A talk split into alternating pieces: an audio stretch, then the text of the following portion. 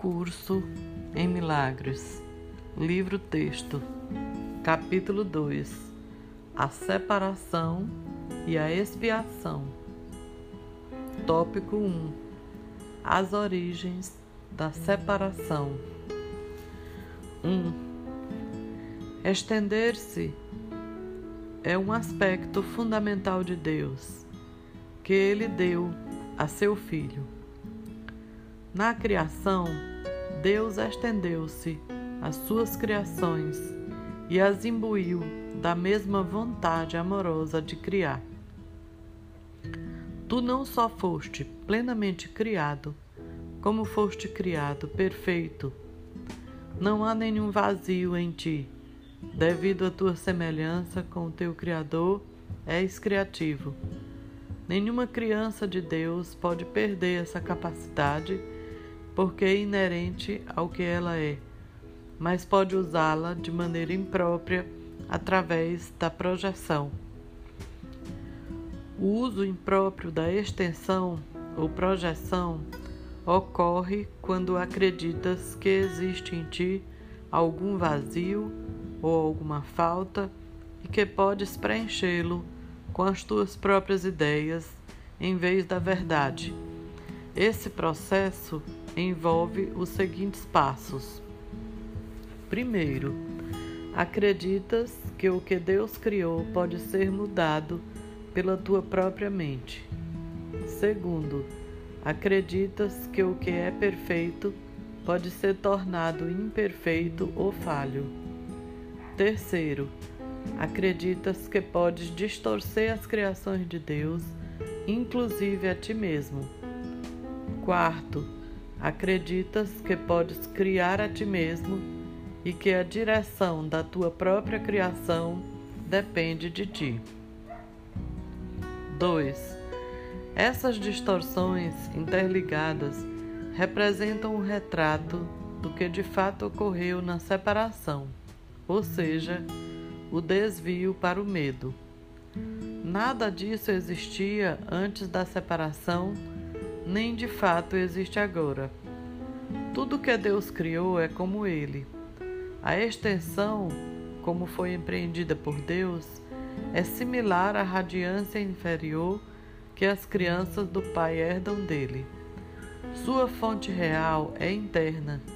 Isso é tão verdadeiro em relação ao Filho quanto em relação ao Pai. Nesse sentido, a criação inclui tanto a criação do Filho por Deus, quanto as criações do Filho, quando a sua mente está curada. Isso requer que Deus tenha dotado o Filho com livre-arbítrio, porque toda a criação amorosa é dada livremente em uma linha contínua na qual todos os aspectos são da mesma ordem. 3. O jardim do Éden ou a condição anterior à separação, era um estado da mente no qual nada era necessário. Quando Adão deu ouvidos às mentiras da serpente, tudo o que ouviu não era verdade. Não tens que continuar a acreditar no que não é verdadeiro, a não ser que escolhas fazê-lo tudo aquilo pode literalmente desaparecer num abrir e fechar de olhos, porque é apenas uma percepção equivocada. O que é visto em sonhos parece ser muito real. No entanto, a Bíblia diz que um sono pesado caiu sobre Adão e não há, em parte alguma, referência ao seu despertar. O mundo ainda não experimentou nenhum despertar ou renascer em escala absoluta. Tal renascimento é impossível enquanto continuares a projetar ou criar equivocadamente. Contudo, a capacidade de estender, assim como Deus estendeu a ti o seu espírito, permanece ainda dentro de ti. Na realidade, essa é a tua única escolha, porque o teu livre-arbítrio te foi dado para a tua alegria em criar o que é perfeito. 4. Todo medo, em última instância, é passível de ser reduzido à básica percepção equivocada de que tens a capacidade de usurpar o poder de Deus. Obviamente, não podes nem tens sido capaz de fazer isso. Aqui está a base real para escaparem do medo. O escape é efetuado pela tua aceitação da expiação que faz com que sejas capaz de reconhecer que os teus erros realmente nunca ocorrerão. Só depois que um profundo sono caiu sobre Adão, pôde ele vivenciar pesadelos. Se uma luz subitamente se acende em, enquanto alguém está sonhando um sonho amedrontador, ele pode inicialmente interpretar a própria luz como parte do seu sonho e ter medo. Todavia, quando acorda, a luz é percebida corretamente, como a liberação do sonho, a qual já não mais se confere realidade. Essa liberação não depende de ilusões. O conhecimento que ilumina não só te põe em liberdade, mas te mostra também claramente que tu és livre. 5.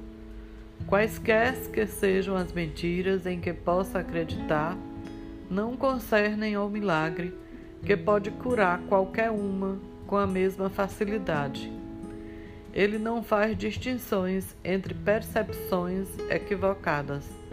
A única coisa que concerne a ele é distinguir a verdade de um lado e do outro do o erro.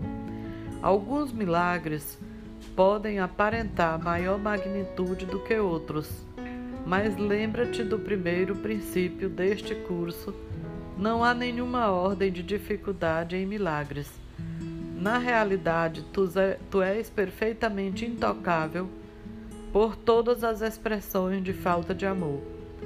Elas podem vir de ti e de outros, de ti para os outros e dos outros para ti. A paz é um atributo em ti. Não podes achá-la do lado de fora.